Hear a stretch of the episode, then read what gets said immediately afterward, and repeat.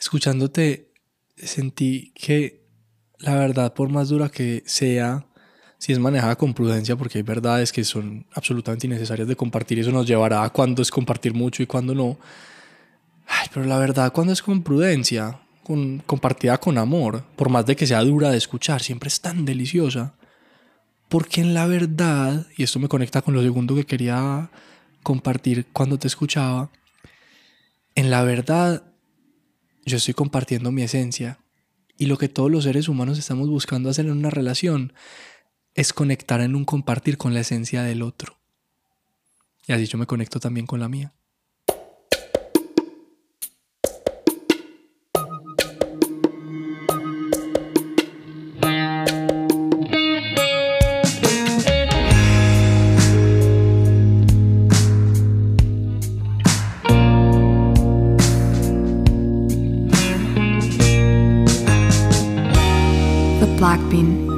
Intimacy Stories.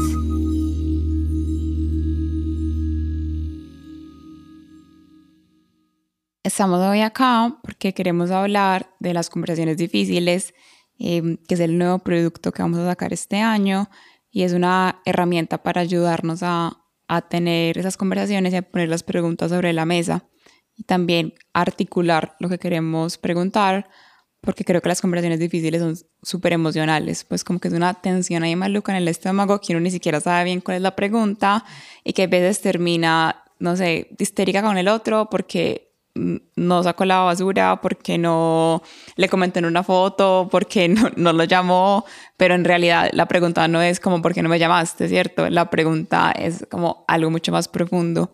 Entonces quiero empezar, David, buscándole una definición a el concepto de conversaciones difíciles. Hola a todos los que nos están escuchando. Gracias por estar ahí al otro lado, por crecer a, crecer a través y con nosotros.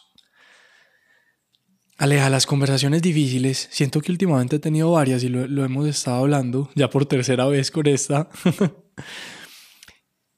una conversación difícil, en mi sensación, es una energía, como tú dices, muy emocional y es una conversación que implica que yo vaya a visitar lugares íntimos de mi interior que son vulnerables y duelen, porque están asociados a mis heridas y a mis patrones de vida. Cuando hay una conversación difícil de por medio, mi sensación es que no es algo que podría ser, pero generalmente no es algo que acaba de surgir. Ahorita hablábamos y tú voy a traer algo que ya habías compartido y dijiste, yo tuve que tener una conversación difícil con mi padre y la pregunta de fondo, fondo, fondo, fondo era, ¿estás orgulloso de mí? Y que tenías otras mil preguntas, que uno a veces le da vueltas porque uno a la herida no llega y la toca de inmediato, así somos los seres humanos, o a veces nos cuesta, sino que vamos piano, piano, vamos tocando partes, nos vamos acercando lentamente porque tenemos miedo. Al fin y al cabo, claro que genera resistencia acercarme a ese lugar en donde están originadas las heridas que aún contengo dentro de mi cuerpo emocional. Ahí está la conversación difícil. Gran definición. Y quiero que hablemos sobre los, las personas que pueden ser unos buenos receptores para esas conversaciones, porque creo que muchas veces estamos empezando a salir con alguien y creemos que esa persona puede ser un lugar seguro, pero yo a veces creo que hablando de vulnerabilidad es súper importante entender los límites, ¿cierto? Y claro, dejar que todo fluya y todo tenemos algún aprendizaje, ¿cierto? Pero creo que también de lo que hemos hablado de la inteligencia emocional eh, es identificar qué es lo que estoy sintiendo, ¿cierto? Y es realmente, pues en ese proceso de identificar la emoción, creo que también es como, ¿es realmente esa persona el receptor de esta conversación o la tengo que tener con otra persona? Como lo habíamos dicho ahora, y en las palabras de la maestra Brené Brown, sé vulnerable con quien se merece tener el honor de que le compartas tu historia. No es cualquiera, y no es cualquier actitud y cualquier persona. Una buena definición para saber quién es una persona que se merece nuestra historia es que no tenga rasgos de abuso, que no tenga rasgos de manipulación, que no tenga rasgos de falta de honestidad. Y me viene mucho hablar de el del podcast, el primero que grabamos juntos aquí en The Black Bean, cuando hablamos del amor como verbo y hablamos del triángulo dramático. Que, ¿sí ven? Tengo la camisa de Black Bean precisamente hoy. Y cuando hablamos de ese triángulo dramático, yo diría que una persona que esté muy sumida en cualquiera de los tres arquetipos, vuelvo y los menciono y si no los refiero para que vayan y escuchen ese episodio para refrescar ese conocimiento, son el victimario, el salvador y la víctima. Cualquier persona que esté muy sumido en alguno de esos tres arquetipos diría yo que no es muy buena idea tener la conversación difícil en ese momento, si la persona está sumida en ese arquetipo. Porque empezamos a jugar en ese juego del drama y nuestra conversación difícil no va al punto de lo que realmente queremos hablar, sino que nos quedamos atascados en esa inundación emocional que genera habitar ese triángulo. Es importante, creería yo, tener conversaciones difíciles con personas que nosotros sintamos que son maduras, y, yo diría que no es un prerequisito, no es un prerequisito para que necesariamente solo si esto se cumple se tenga que tener la conversación, porque pues voy a traer ejemplos de mi vida. Hace muy poco aprendí encarnadamente, es decir, ya, ya estoy logrando interiorizarlo mucho en mi vida, el concepto de la contención emocional. Contener emocionalmente a alguien es escucharlo con la paciencia y la presencia que se necesita para no tener la necesidad o la ansiedad de darle una respuesta o una solución frente a lo que te está diciendo, sino simplemente estar ahí y abrazar su emoción, servir como un contenedor para que esa persona pueda entregar esa emoción y que esa emoción, ella, la otra persona sintiéndose que su emoción es atestiguada, pueda llegar a lo profundo de lo que quiere decir. La contención emocional yo creo que es un muy buen factor para tener una conversación difícil digo que no es un prerequisito y dije que iba a traer mi vida, porque como yo aprendí eso a mis 29 años, hace como, no sé, 5 meses, 3, algo por el estilo, pues llevo teniendo conversaciones difíciles mucho tiempo en mi vida sin hacer eso. Y muchas veces me daba cuenta y saltaba a darle soluciones a la persona. Entonces empezábamos a tener la conversación difícil y no sé, mi novia en entonces tiempo, ahora esposa, me empezaba a contar que estaba desesperada en su trabajo porque tenía que hacer muchas noches y que empezaba, no sé, a llorar a las 4 de la mañana porque estoy desesperada, porque este no es el estilo de vida que quiero. Que era una conversación en ese momento muy emocional. Ella estaba tocando una herida de no sentirse libre y, y a mí me estorbaba su emoción en ese momento sin la capacidad de hacer contención emocional. Entonces quería resolverle su situación rápido. Le decía, no, pero entonces, eh, ¿cómo podemos hacer para que duermas más en el día? Y le empezaba a dar soluciones superficiales y eso no era lo que ella necesitaba en ese momento. Simplemente necesitaba que yo la abrazara y la contuviera. Yo creo que eso tiene mucho que ver con la madurez, la capacidad de escuchar a otro ser humano sin la necesidad de darle una respuesta hasta que te la pida. Y hasta entonces, solo contener. Yo creo que esa es como la definición de pronto de la conversación difícil Em, sobre todo que también yo la veo pues como relaciones difíciles en pareja, tiene un montón que ver como con lo que tú me estás haciendo sentir o como yo me estoy no como me haciendo sentir, como yo me estoy sintiendo con lo que tú estás haciendo o con la situación. Y creo que como me respondiste en el correo, que me encantaría que habláramos de eso, es de ver la conversación como una herramienta para resolver esto como equipo y no como una competencia, ¿cierto? Y no decir como tenemos que hablar como te estoy atacando porque tú estás haciendo esto, eh, sino como, mira, de pronto eso te parezca una locura, pero cuando tú haces estas cosas, yo siento tal cosa y no sé si yo me estoy peliculando, si es porque tengo tal herida o... Entonces, em, me encantaría que, que, que, volviera, que volviéramos a, a ese mensaje que es como hagamos eso por equipo, no como por competencia. Cuando como equipo buscamos afrontar una conversación. Eso tiene mucho que ver con un proceso que sale de una autora que se llama Lisa Nichols, que es una mujer que enseña a tener y utilizar la voz de forma contundente, de, de hacer expresión a través de tus palabras de la esencia que realmente te habita. La conversación difícil es una conversación en donde yo traigo mi esencia al, a la mesa. Y cuando nosotros estamos trayendo nuestra esencia, es muy importante que la experiencia de exponernos de esa forma sea vivida no como una competencia en donde yo te digo, es que yo quisiera que tú me dijeras estas palabras de afirmación, estoy orgulloso de ti, que para mí eso es difícil y que el otro de pronto esté tratando de llevarse su punto por otro lado, no desde yo tengo razón y yo me quiero llevar mi punto de vista, sino desde somos un equipo y estamos tratando de lograr un bienestar común. ¿Y uno cómo abriría una de las personas que participó en el prototipo? Eh, no pudo jugar porque decía que su esposo, que le costaba demasiado abrir ese espacio con el esposo, pues él me decía es que él de verdad evade 100% esas conversaciones, pues como que no es, me, me, huye completamente a que nos sentemos a hablar de un tema o me voltea la torta, ¿cierto?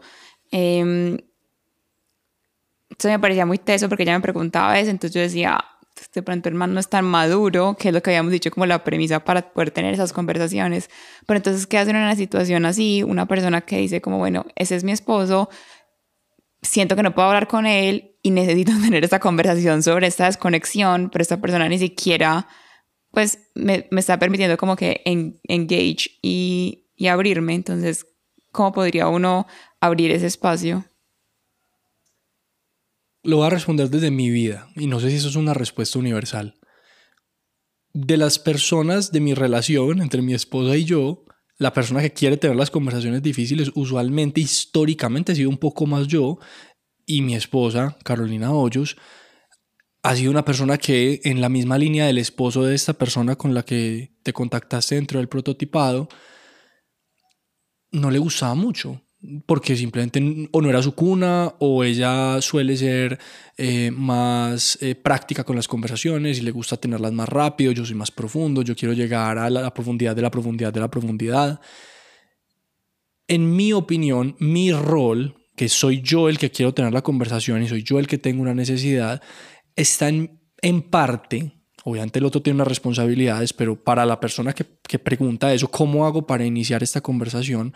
Mi respuesta sería, ¿Cómo puedes hacer tú que esa conversación no se experimente como algo que tenga tanta inseguridad para la persona que no quiere dejarse hablar? Al fin y al cabo, el por qué la evade es porque se siente inseguro.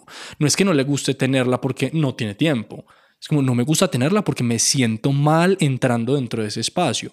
No quiero abrir mi vulnerabilidad a esto, no sé cómo decirte tus palabras, entonces hay que empezarse a cuestionar un montón de cosas, listo.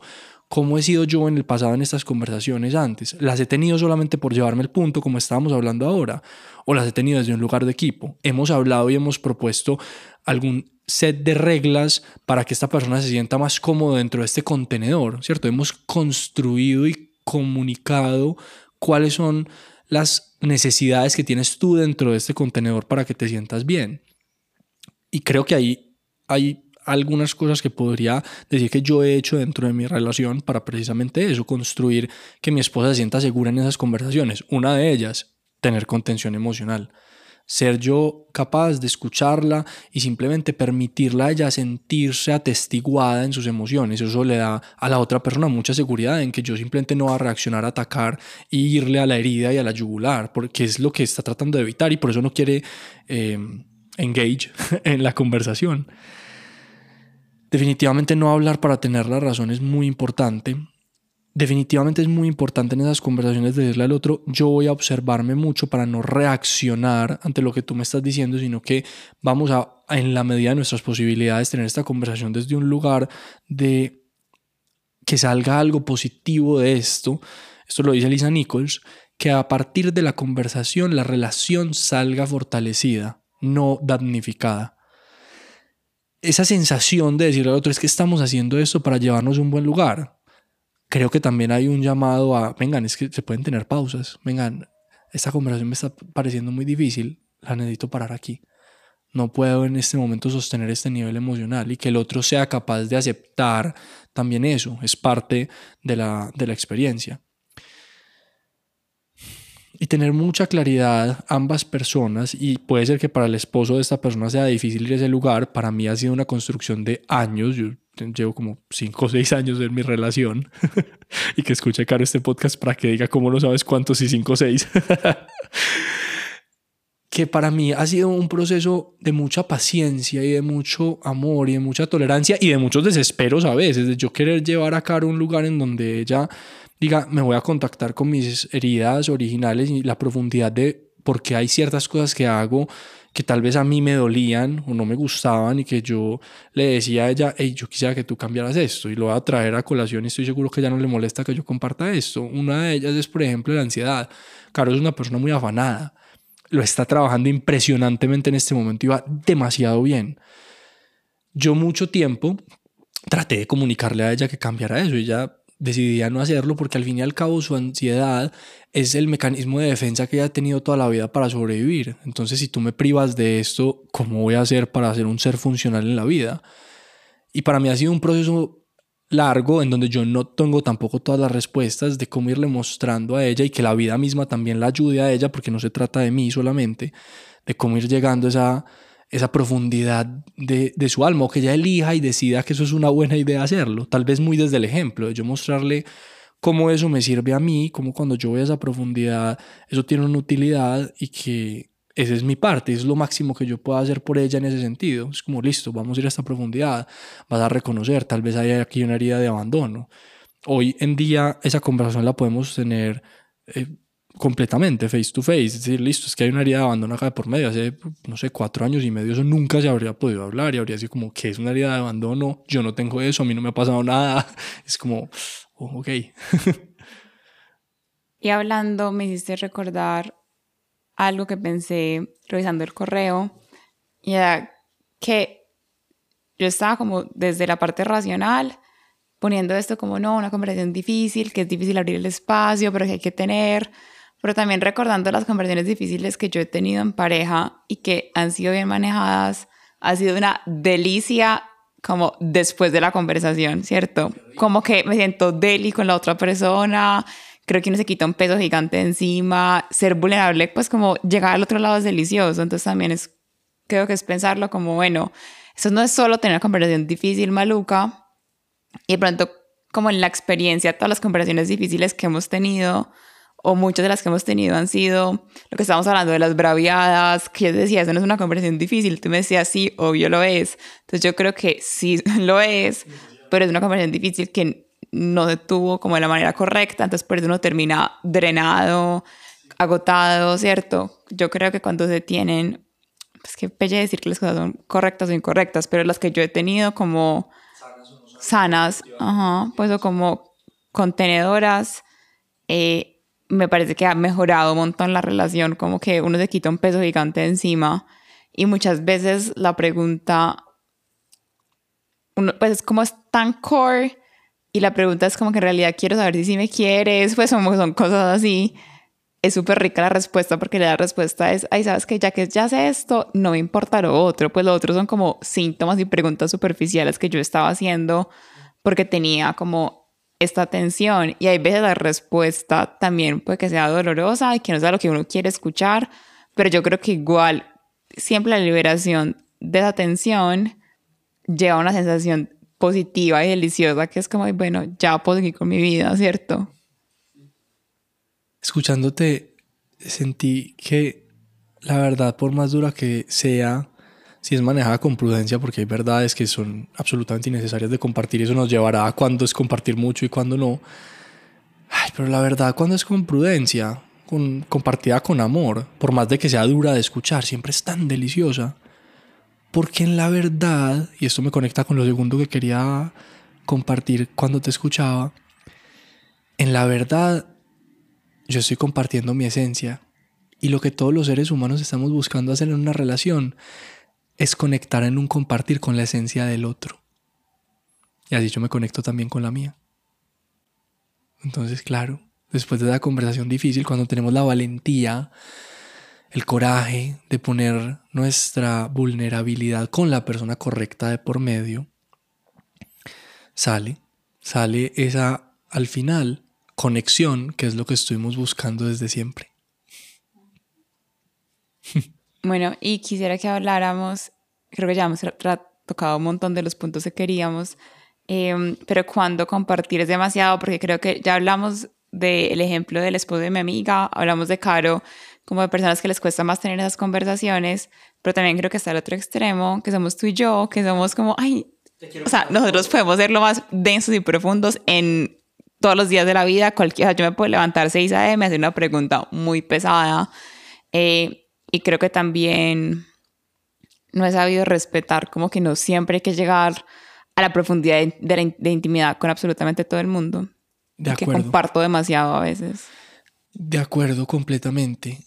Y me parece una pregunta a la cual creo que puedo hablar desde sensaciones y no desde conclusiones, porque todavía no la tengo tan clara, pero sí en mi vida me he dado cuenta que estoy logrando no compartir más de la cuenta. Soy un y me declaro eh, compartidor extremo en recuperación. Eh, eh, exceso de intimidad. Todo en exceso siempre nos lleva al sufrimiento. Hay una sensación que yo tengo que cuando queremos compartir más de la cuenta estamos buscando que el otro nos valide o nos dé algo que nosotros nos deberíamos de haber dado en una primera instancia. Si yo tengo algo que yo acabo de descubrir en mi interior que tengo, no sé, es el primer día en la vida en donde yo me di cuenta que tengo una herida de abandono. Pues o sea, hoy me di cuenta.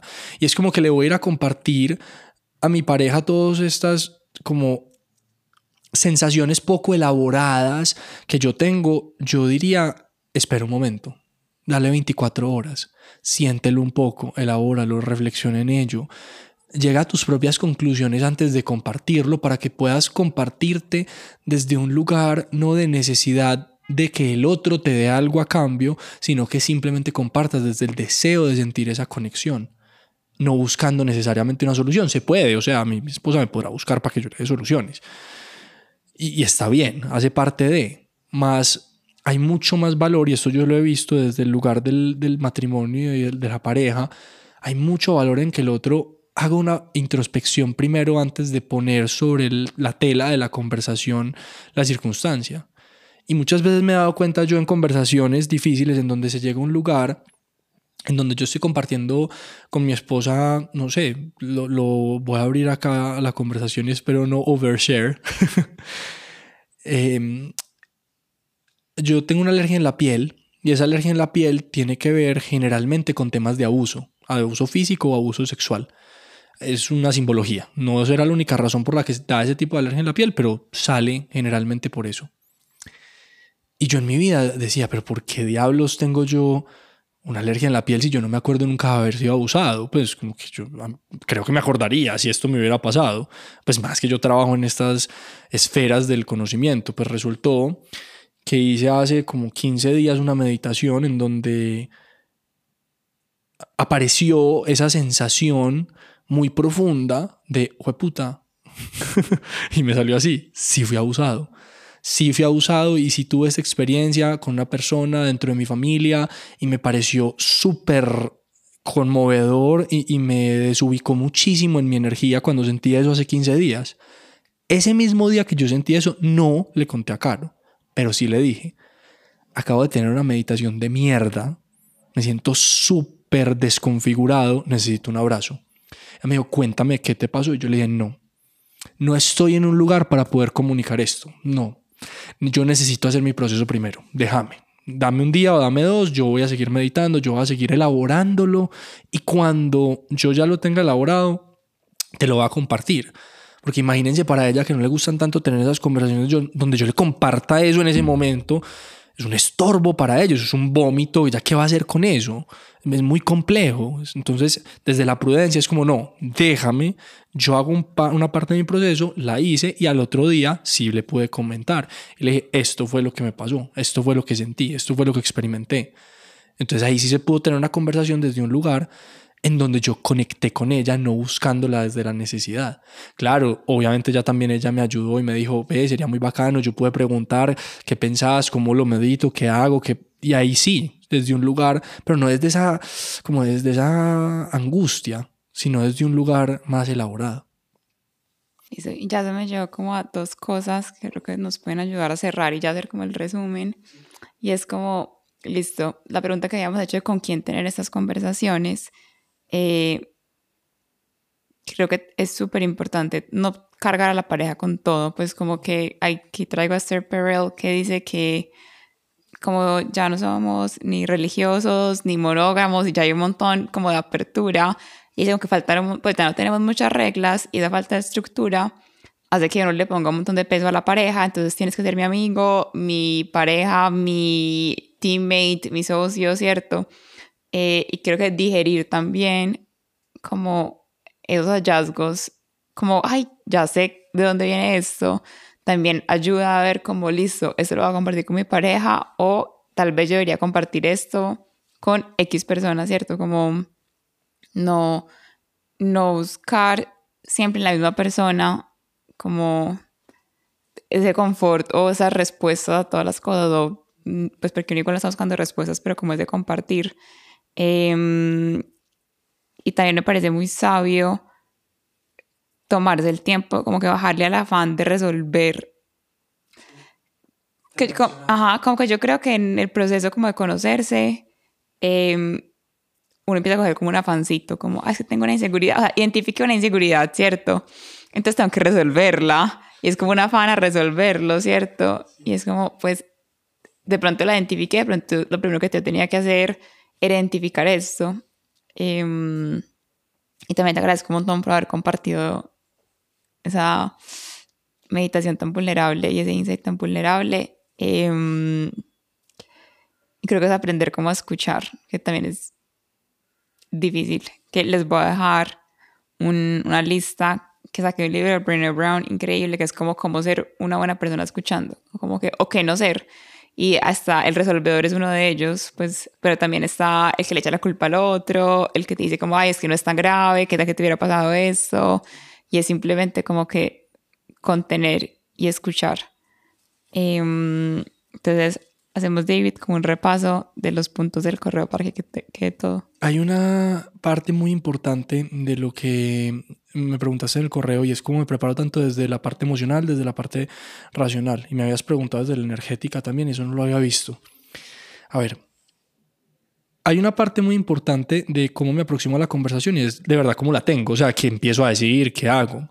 Esto que yo les voy a compartir es una herramienta que se utiliza dentro del mundo corporativo, pero es desde el mundo corporativo amoroso, para hacer feedback, para decirle a un empleado, hey, parce, no me gusta esto que estás haciendo. Entonces, si bien yo siento cuando utilizo este tipo de herramientas, esta herramienta en específico, un peso energéticamente un poquito como estructura corporativa, siento que esto es valioso para las conversaciones en pareja si uno lo sabe llevar con la fluidez natural de vivirlo desde un punto auténtico y desde honestidad.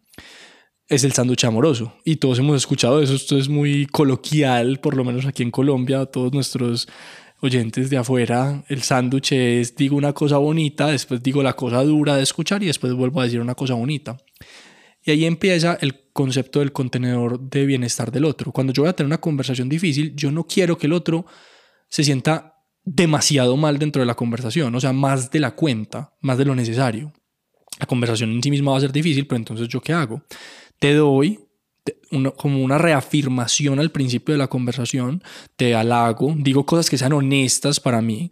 Entonces yo, por ejemplo, con mi esposa, entonces, en una conversación difícil la tomo desde un inicio y esto no puede ser salamero, no puede ser como baboso, como, como ay, si es que tú eres divina. Y, eh, no, no, tiene que ser cosas de verdad, como de que con presencia emocional y con certeza. Entonces, Mona, mira, yo siento que esta relación yo la valoro demasiado, por eso quiero tener esta conversación. Yo en este momento estoy muy conectado contigo y precisamente por eso quiero abrir esta conversación. Siento que hemos llegado a este nivel de madurez y parte de eso es porque tú has crecido como persona, te lo valoro demasiado y entonces te voy a decir esto, tal, tal cosa sobre tu ansiedad. En este momento siento que nos está separando como personas y quisiera que hiciéramos algo juntos y ahí entra lo que decías del el equipo. Entonces, yo me siento de esta forma.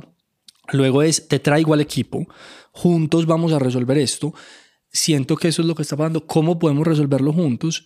¿Qué puedo hacer yo para ayudarte para que esto pueda cambiar? ¿Cierto? Entonces esa disposición hacia, hey, ven, yo hago parte de este equipo que somos los dos para que esto se pueda resolver. ¿Cómo puedo yo ayudarte para esto?